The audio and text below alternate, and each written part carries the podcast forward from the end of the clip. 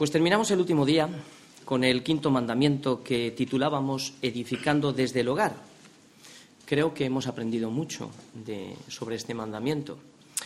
Pues hoy el Señor va a tratar con un asunto de suma importancia, con el sexto mandamiento. No matarás, porque no solo la ley de Dios eh, ha sido diseñada para refrenar el homicidio y la venganza personal en nuestra sociedad, sino que también la ley de Dios fue diseñada, y sobre todo, para juzgar las intenciones y las motivaciones de nuestro corazón. Esto es algo que ningún juez de la tierra puede ni juzgar ni condenar, porque nadie tiene acceso al interior del corazón del hombre.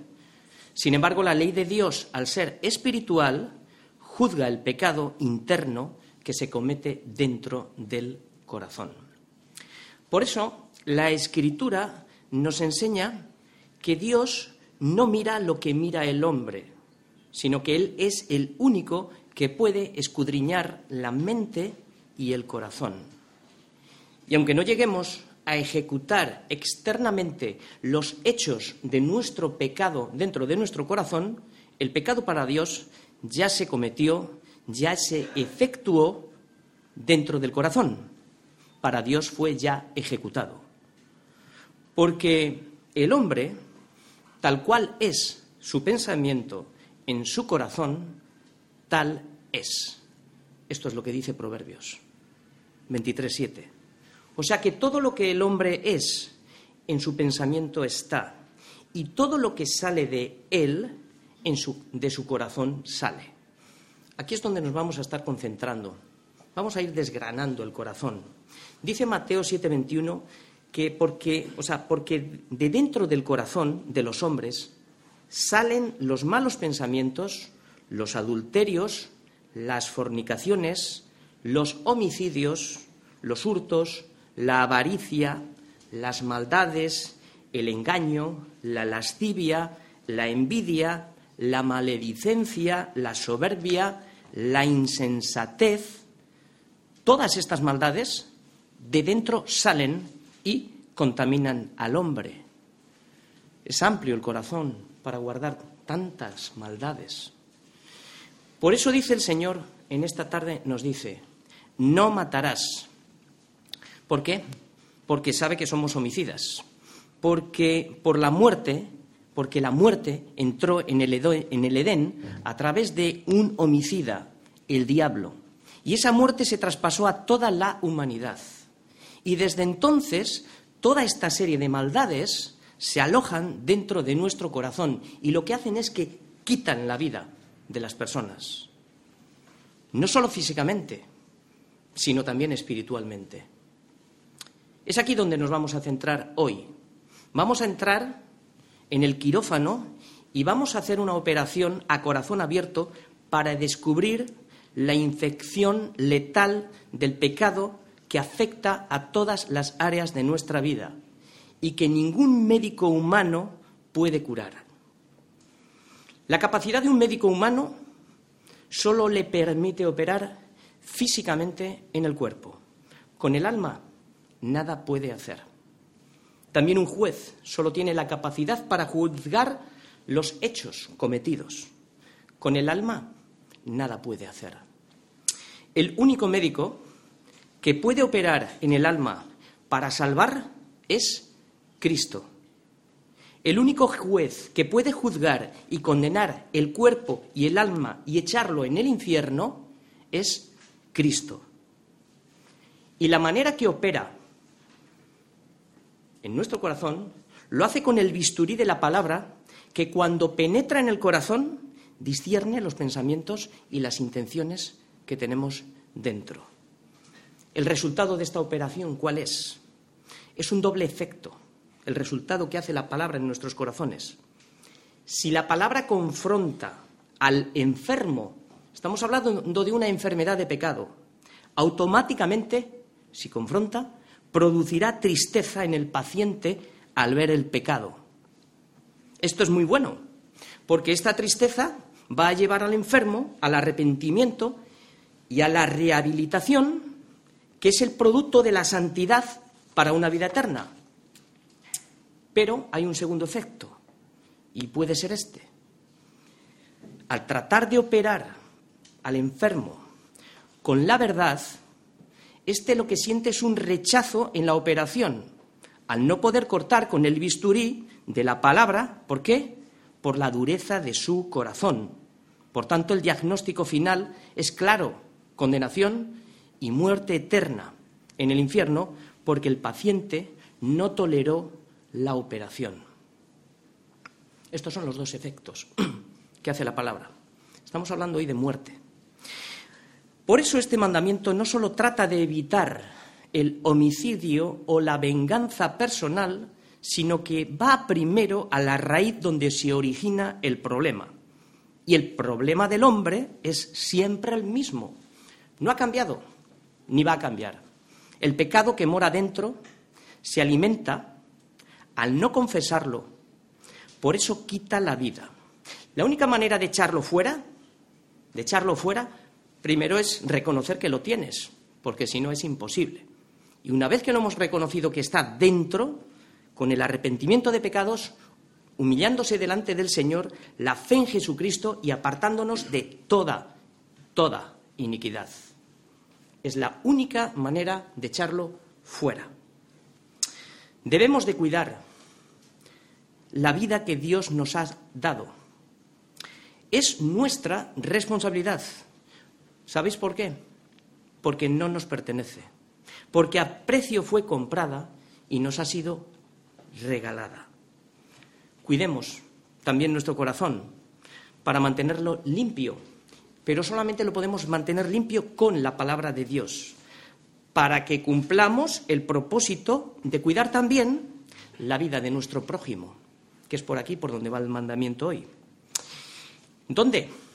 Pues mira, en el trabajo donde te mueves, en la calle, en el supermercado, en la peluquería, en la tienda, en el gimnasio, en la universidad, en tu casa, con tu matrimonio y tus hijos, con tus padres y en cualquier lugar que nos movamos. ¿Para qué? Para que reflejemos el carácter santo de Dios. ¿Por qué? Porque fuimos creados a su imagen y semejanza. Y esta es la imagen que nosotros reflectamos al mundo, para que Cristo habite por la fe en nuestros corazones y glorifiquemos a nuestro Padre que está en el cielo. Por eso, para limpiarnos de esta lepra que contamina el alma, debemos de renovar continuamente nuestra mente por la palabra de Dios, escuchando que, lo que acabo de decir, las palabras que Dios habló diciendo. Y aquí empezamos. Éxodo 20. Yo soy Yahvé tu Dios, que te saqué de la tierra de Egipto de casa de servidumbre. Primer mandamiento, recordamos, no tendrás dioses ajenos delante de mí. Segundo mandamiento, no te harás imagen ni ninguna semejanza de lo que está arriba en el cielo, ni abajo en la tierra, ni en las aguas debajo de la tierra. No te inclinarás a ellas, ni las honrarás, porque yo soy Yahvé tu Dios fuerte, celoso, que visito la maldad de los padres sobre los hijos hasta la tercera y cuarta generación de los que me aborrecen, y hago misericordia a millares a los que me aman y guardan mis mandamientos. Tercer mandamiento, no tomarás el nombre de Yahvé tu Dios en vano, porque no dará por inocente Yahvé al que tomare su nombre en vano. El cuarto mandamiento que vimos, Acuérdate del día de reposo para santificarlo. Seis días trabajarás y harás toda tu obra, mas el séptimo día es reposo para Yahvé tu Dios. No hagas en él obra alguna, tú, ni tu hijo, ni tu hija, ni tu siervo, ni tu criada, ni tu bestia, ni tu extranjero, que está dentro de tus puertas. Porque en seis días hizo Yahvé los cielos y la tierra, el mar y todas las cosas que en ellos hay y reposó el séptimo día, por tanto Yahvé bendijo el día de reposo y lo santificó. El quinto mandamiento que vimos el último día decía así, honra a tu padre y a tu madre, para que tus días se alarguen en la tierra que Yahvé tu Dios te da. Y el sexto mandamiento, que es el que hoy nos toca, simplemente dos palabras dice, no matarás. Por eso, primero, cuida tu vida, ¿para qué? para que cuides también la vida de tu prójimo. Éxodo 20:13. El objetivo Este es el tema, el objetivo que tenemos en mente esta tarde. Desarrollar un corazón que valora y cuida no solo la vida que Dios nos ha dado, sino también la vida de nuestro prójimo. Este es el objetivo de hoy. Y es que es imposible, es imposible cuidar de la vida de nuestro prójimo si primeramente no cuidamos la nuestra, como también es imposible que podamos amar a Dios a quien no vemos si primeramente no amamos a nuestros hermanos a quien realmente estamos viendo. Hoy la segunda tablet, la segunda tablet que es en la que estamos del sexto mandamiento nos lleva al centro del corazón y nos ordena. No matarás, no asesines, pero también no te suicides. Y esto ya veremos en qué consiste. El alcance de este mandamiento consta de dos partes, que es lo que vamos a ver.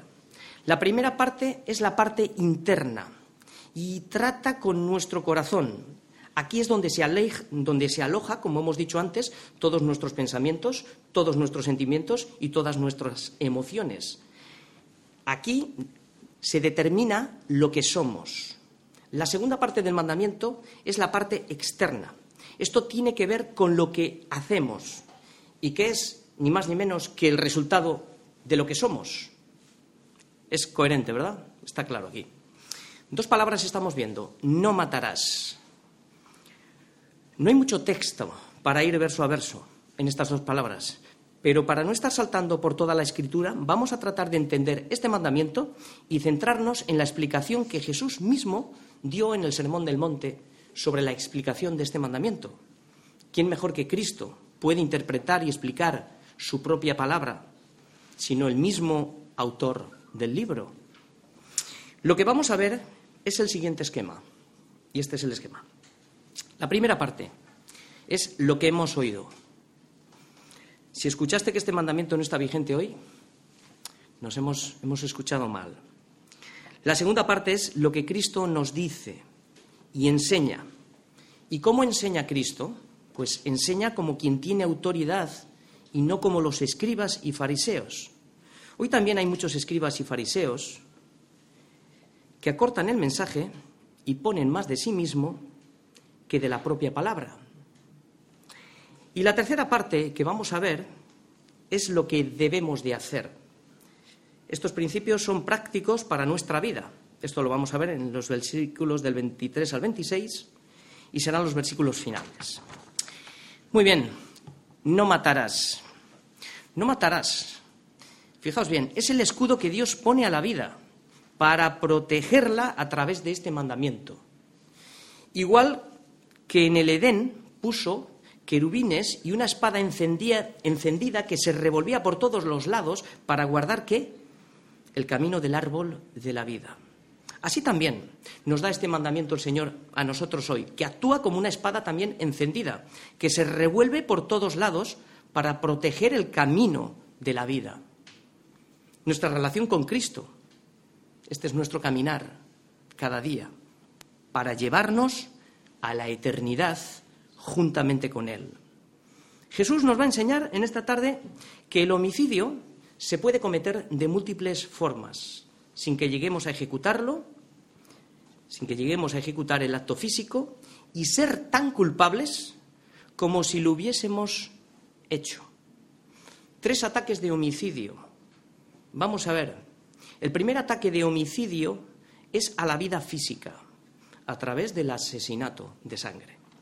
El segundo ataque se dirige a la vida personal, a través de denigrar y dañar la reputación de la persona. Y el tercer ataque de homicidio se dirige a la destrucción de la vida espiritual. Vamos a ver en qué consisten estos ataques. Vamos todos a Mateo. Mateo 5, del 21 al 26. Primero lo que oísteis. Oísteis que fue dicho a los antiguos, no matarás y cualquiera, y cualquiera que matare será culpable de juicio. Lo que yo os digo bien ahora.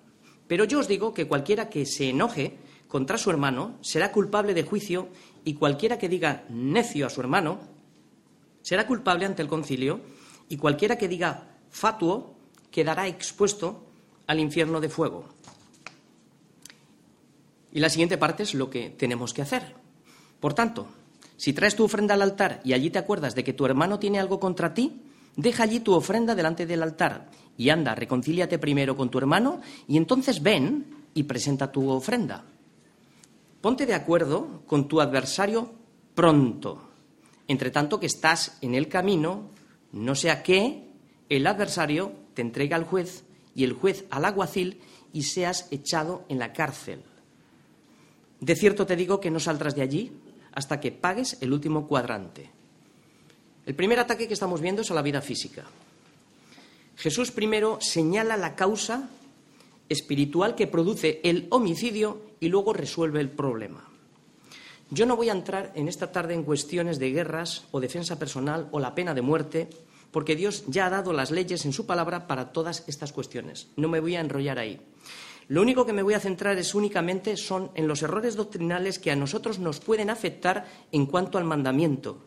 Y terminaré con la parte práctica para nosotros hoy y no voy a tocar más temas. El mandamiento siempre tiene, como hemos visto, dos partes. Una parte negativa que prohíbe y la otra parte positiva que manda. La negativa ya la hemos visto, no matarás. Literalmente lo que significa es no asesinarás en realidad se está refiriendo con premeditación y alevosía, no te vengarás. La positiva es lo contrario.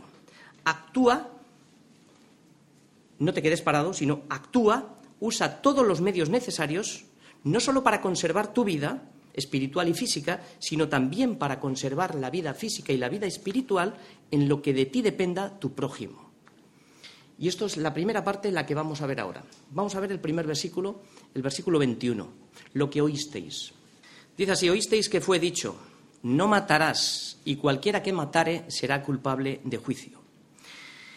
Este mandamiento, como ya sabemos, fue reducido por los fariseos. Al colocar un concepto frente al otro, lo que hacían era reducir el alcance de la ley santa a un mero estatuto criminal. Eran expertos en añadir a la ley sus tradiciones, pero también eran expertos en quitarle a la ley el filo de la espada.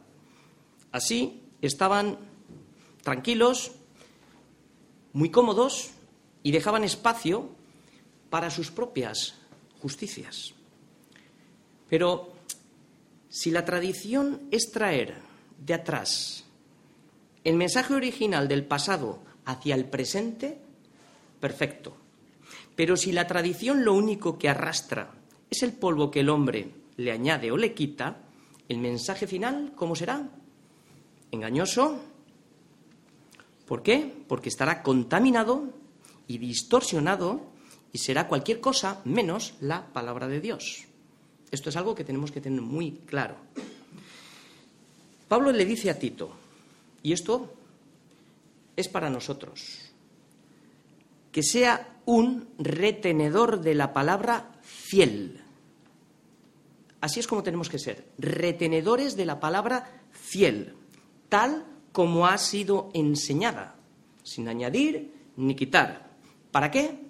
Para que también pueda exhortar con sana enseñanza, sana enseñanza, de lo que hablamos siempre, sana doctrina, y convencer a los que la contradicen. Tito 1.9. Los fariseos y escribas decían que no matando a nadie daban por cumplido el mandamiento. Y aunque su corazón ardiera de envidia, de deseos de muerte, de venganza, y, sentirían como que te parta un rayo, les daba igual, ellos se sentían en paz con Dios, porque mientras ellos no cometieran el acto físico, habían cumplido la ley. Cuidado con lo que oímos. No solamente esto, sino cuando oímos distorsionado. Cuidado con lo que oímos. Ellos no enseñaban que matar era un atentado directo contra la propiedad de Dios. No enseñaban sobre el valor de la vida que solo se protege a través de la ley del amor. No mostraban la gravedad de los juicios de Dios en el futuro respecto al infierno o al cielo. Esto es de vital importancia. Cuidado con lo que oímos. Lo mismo que la palabra de Dios entra por el oído y aumenta nuestra fe, también sus palabras introducían sutilmente en los oyentes la salvación por obras. Y esto es una herejía grande. Simplemente con el hecho de no matar, ya habían cumplido el sexto mandamiento de esta, y de esta manera el hombre podía alcanzar la salvación por sí mismo. Así, también, lo que estaban haciendo es que no dejaban espacio para la gracia de Dios, para que la gracia de Dios actuara. No dejaban espacio ni para la fe en Jesucristo. Y esto pasa hoy en día también. En vez de obedecer la voz de Dios, ¿qué hacemos muchas veces cuando la conciencia nos ataca? Acallamos la voz de la conciencia. ¿Cómo? Haciendo muchas obras. Y en vez de dejar obrar la gracia de Dios en el corazón para el arrepentimiento de pecados y la fe en Jesucristo, ¿qué hacemos muchas veces? La resistimos. ¿Para qué? ¿Para qué se hace esto? Para tratar de comprar la salvación con obras. Y esto es la religión, igual que Saúl. Esto es religión. Muchas veces nos sentimos tan acusados de cualquier pecado que podamos haber cometido que a veces pensamos que viniendo a la iglesia o dando más diezmos o haciendo más cosas vamos a callar la conciencia. No te engañes, la fe no funciona así. A Samuel se le dijo, ¿se complace el Señor tanto de los holocaustos y víctimas de todos esos sacrificios como en que se obedezca las palabras del Señor? Ciertamente el obedecer es mejor que todos los sacrificios que nosotros podamos hacer. Y prestar atención a la voz de Dios antes que a las grosuras de los carneros. Y es que Dios no acepta nuestras justificaciones como un pago adelantado de obras. Porque si nosotros, igual que los escribas y fariseos, si nosotros no tenemos una justicia más alta como la que ellos tenían, jamás, nunca entraremos en el reino de los cielos. Esta cadena de errores, ¿sabéis lo que hacen? El pecado lleva a más pecado y una cadena de errores lleva a más errores porque el pecado que es es continuamente errar en el blanco. La autojustificación, ¿qué es lo que hace de Dios? La autojustificación hace a Dios deudor. Cada vez que nosotros decimos, mira Dios lo que he hecho, no he matado a nadie, no he engañado, no, no, no, no, no he hecho, no he hecho, no he hecho. Cualquier justificación, por pequeña que sea, estamos diciendo al Señor, esta es mi justificación, por tanto tú me debes. Dios tiene una deuda, una deuda contigo, una deuda conmigo, cuando utilizamos nuestras justificaciones para encubrir el pecado y no confesarlo. Cuidado con lo que oímos. Debemos de verificar si lo que oímos es lo mismo que Cristo dice en la Escritura. Claro, para ello, ¿qué tenemos que hacer? Para ello tenemos que desarrollar un corazón igual que los de Berea. ¿Qué es lo que hacían? Escudriñaban las Escrituras para saber si lo que Pablo estaba predicando era lo que estaba escrito. Esta es la iglesia que queremos formar en nosotros, escudriñar las escrituras, una iglesia bíblica. Esta es la manera correcta para desarrollar un corazón que considera que la palabra de Dios es suficiente, que no necesitamos añadir ni quitar, sino que estamos completos todos en Cristo. Pero, donde la palabra de Cristo no es suficiente, la puerta está abierta a la tradición, a la idolatría y al engaño. Por eso la solución, la solución no es rebajar el mandamiento para mostrar nuestras obras, no. La solución es desarrollar un corazón conforme a Cristo. ¿Y cómo es este corazón? Primero, escuchar la voz de Cristo. Segundo, considerar lo que Él dice para que nos dé entendimiento en todo. Y tercero, orar para que produzca en nosotros el deseo de obedecer, que tengamos todos este deseo de obedecer, para que nuestra justicia sea Cristo y no nuestras obras. Por eso ahora Jesús lo que nos va a mostrar son tres cosas. La primera es cómo y dónde se forma el pecado, aunque ya lo hemos dicho. Se forma en el corazón. ¿A través de qué? De nuestras concupiscencias, cuando somos atraídos y seducidos, las alimentamos. Lo segundo, cómo se propaga de una manera ascendente el pecado. Pues cuando presentamos nuestros miembros al pecado para que sean instrumentos de iniquidad. Y tercero, ¿cuáles son las consecuencias? Pues si no hay arrepentimiento de pecados, las consecuencias son catastróficamente eternas en el infierno. Por tanto, quiero que hoy veamos que hay un gran abismo entre la letra de la ley y el espíritu de la letra. La letra dice, no matarás. Y el espíritu de la letra dice, versículo 22, dice, pero yo os digo que cualquiera que se enoje contra su hermano será culpable de juicio. Y cualquiera que diga necio a su hermano será culpable ante el concilio. Y cualquiera que le diga fatuo quedará expuesto al infierno de fuego. El primer ataque a la persona. Jesús explica la diferencia que hay entre el homicidio físico y el homicidio personal. La una mata al cuerpo, pero la otra mata a la persona, denigrando toda su reputación. ¿Y esto qué es? Esto es un atentado directo contra quién? ¿Contra la persona? No, contra la imagen de Dios. Porque a imagen de Dios hemos sido creados. Esto es como escupir o romper o pisotear la obra de un artista. Los fariseos habían convertido este sexto mandamiento en algo puramente legal y puramente físico.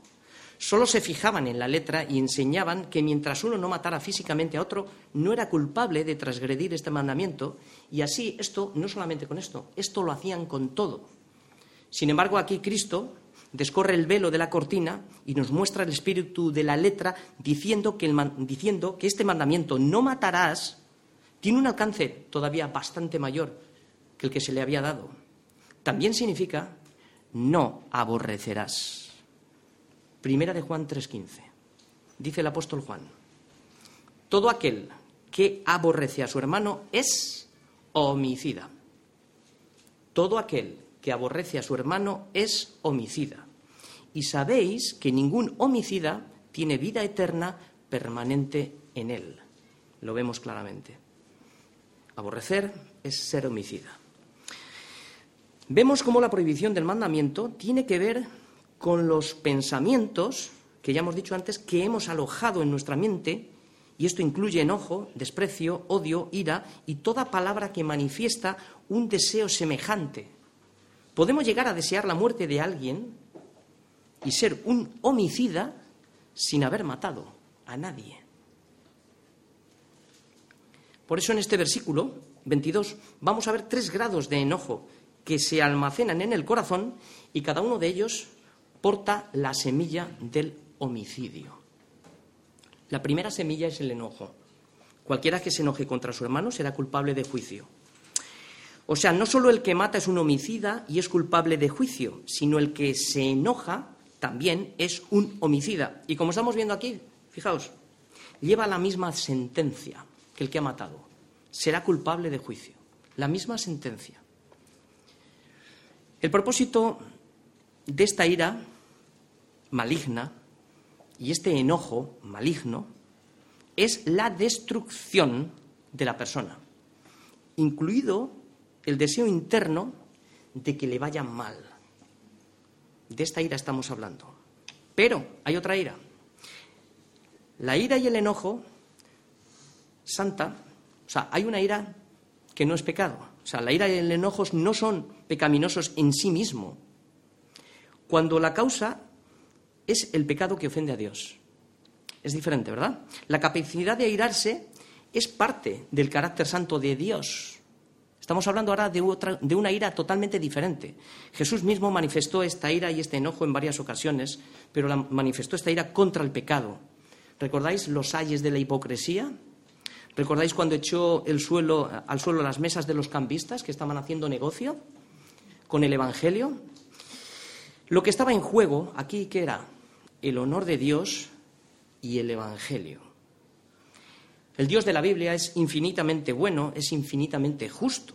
De hecho, la ira de Dios, como nos dice Romanos, se manifiesta ¿Desde dónde? Se manifiesta desde el cielo. ¿Contra qué? ¿Contra qué se manifiesta la ira de Dios? La ira santa. Contra toda impiedad e injusticia de los hombres que detienen con injusticia la verdad. Esta es la ira santa que, se, que desde el cielo se manifiesta. La ira que permiten las escrituras es la ira santa. Es aquella cuando el honor de Dios ha sido ofendido. Mira lo que dice Pablo a los Efesios. Airaos, pero no pequéis.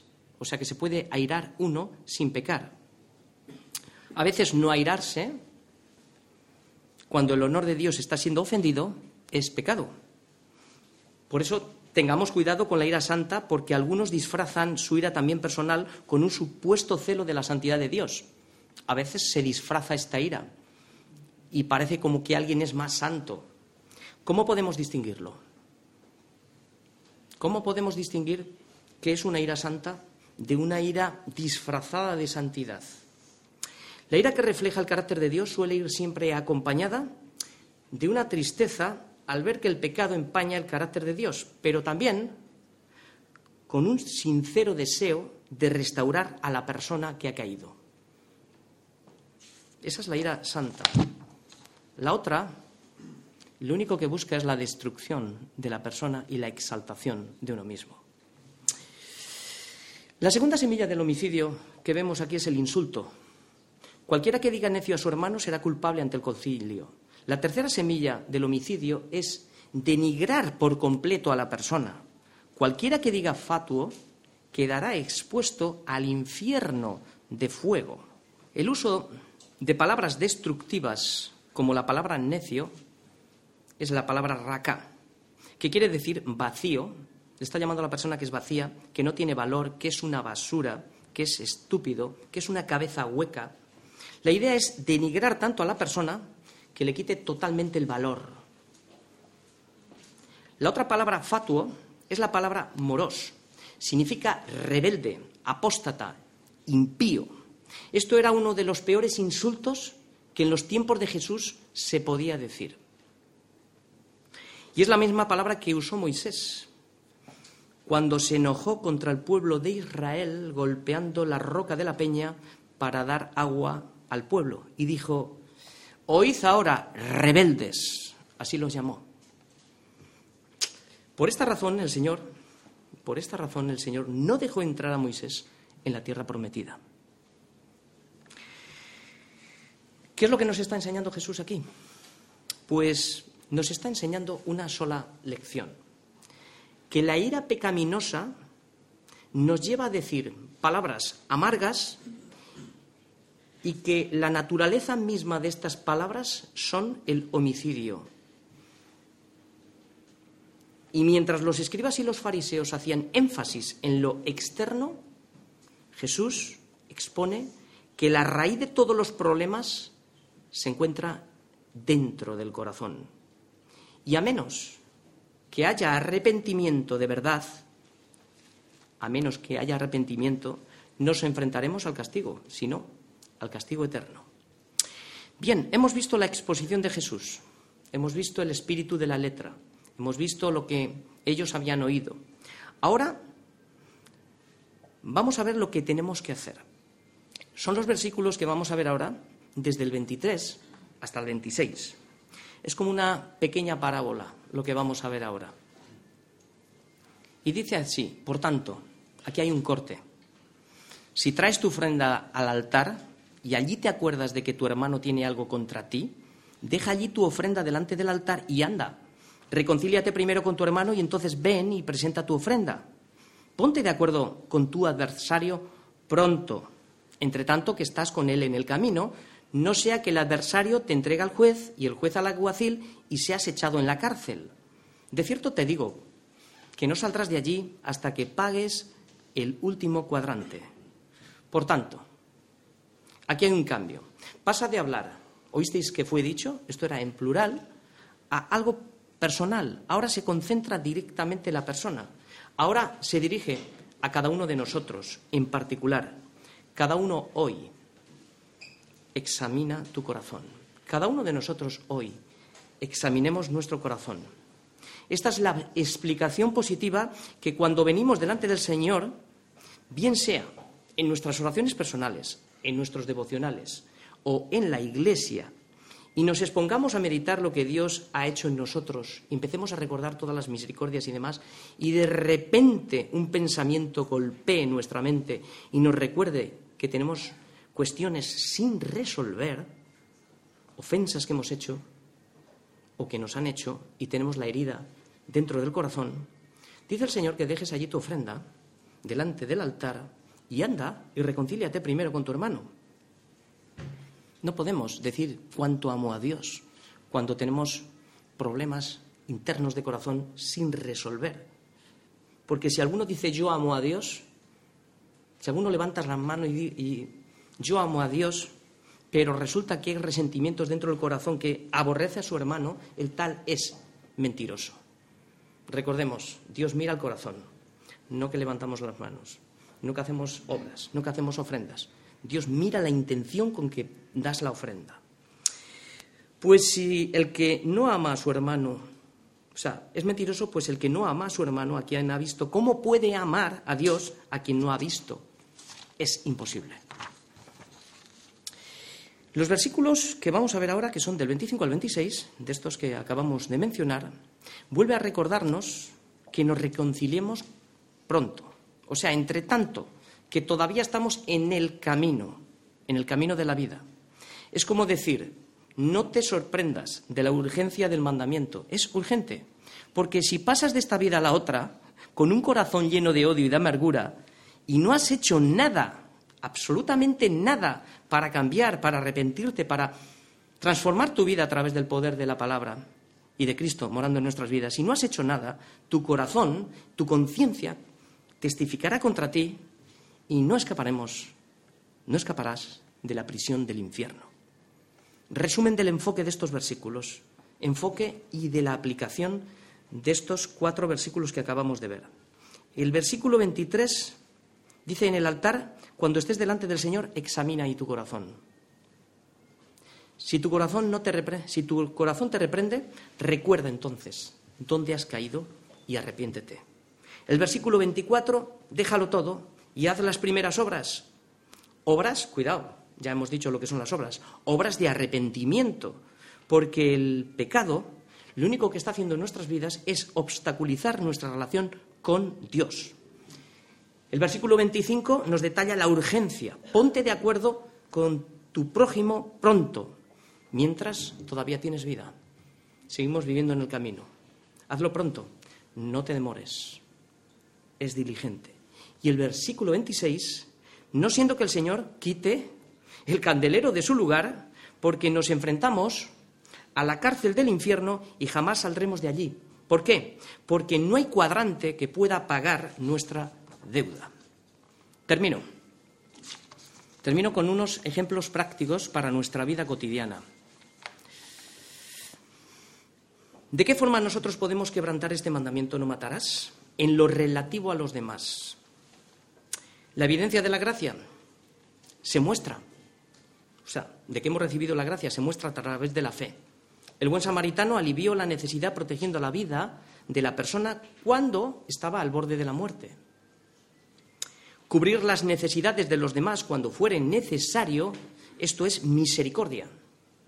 De hecho, ni tú ni yo, ni ninguno podemos vivir sin, misericordia cada día, porque la mano de Dios está llena de misericordia y cada día se abre para alimentarnos, para darnos toda la provisión necesaria, tanto espiritualmente como físicamente. Una manera también de respetar la vida de nuestro prójimo. Cuando conducimos de una forma temeraria, lo que estamos haciendo es poner en peligro la vida de nuestro prójimo.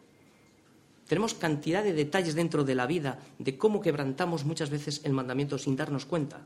Cuando cerramos el Evangelio y no predicamos el camino de la salvación, somos homicidas. Cuando en la iglesia no se predique la palabra de Cristo, las almas lo que le va a pasar es que se mueren de hambre y terminan envenenándose. Cuando la palabra dice apacentar la grey del Señor. ¿De qué otra forma podemos quebrantar este mandamiento en lo relativo a nuestra vida física? Pues mira, cuando sentimos envidia. La envidia bebe su propio veneno. Esto es un cáncer. ¿Qué es lo que hace el cáncer? Nos consume y esto lo que nos estamos haciendo, lo que hablábamos al principio, es suicidarnos corroe el corazón, seca la sangre y descompone los huesos. Porque la envidia, como dice Proverbios, es carcoma de los huesos. Cuando codiciamos, esto es homicidio, porque la codicia quita la vida de sus poseedores.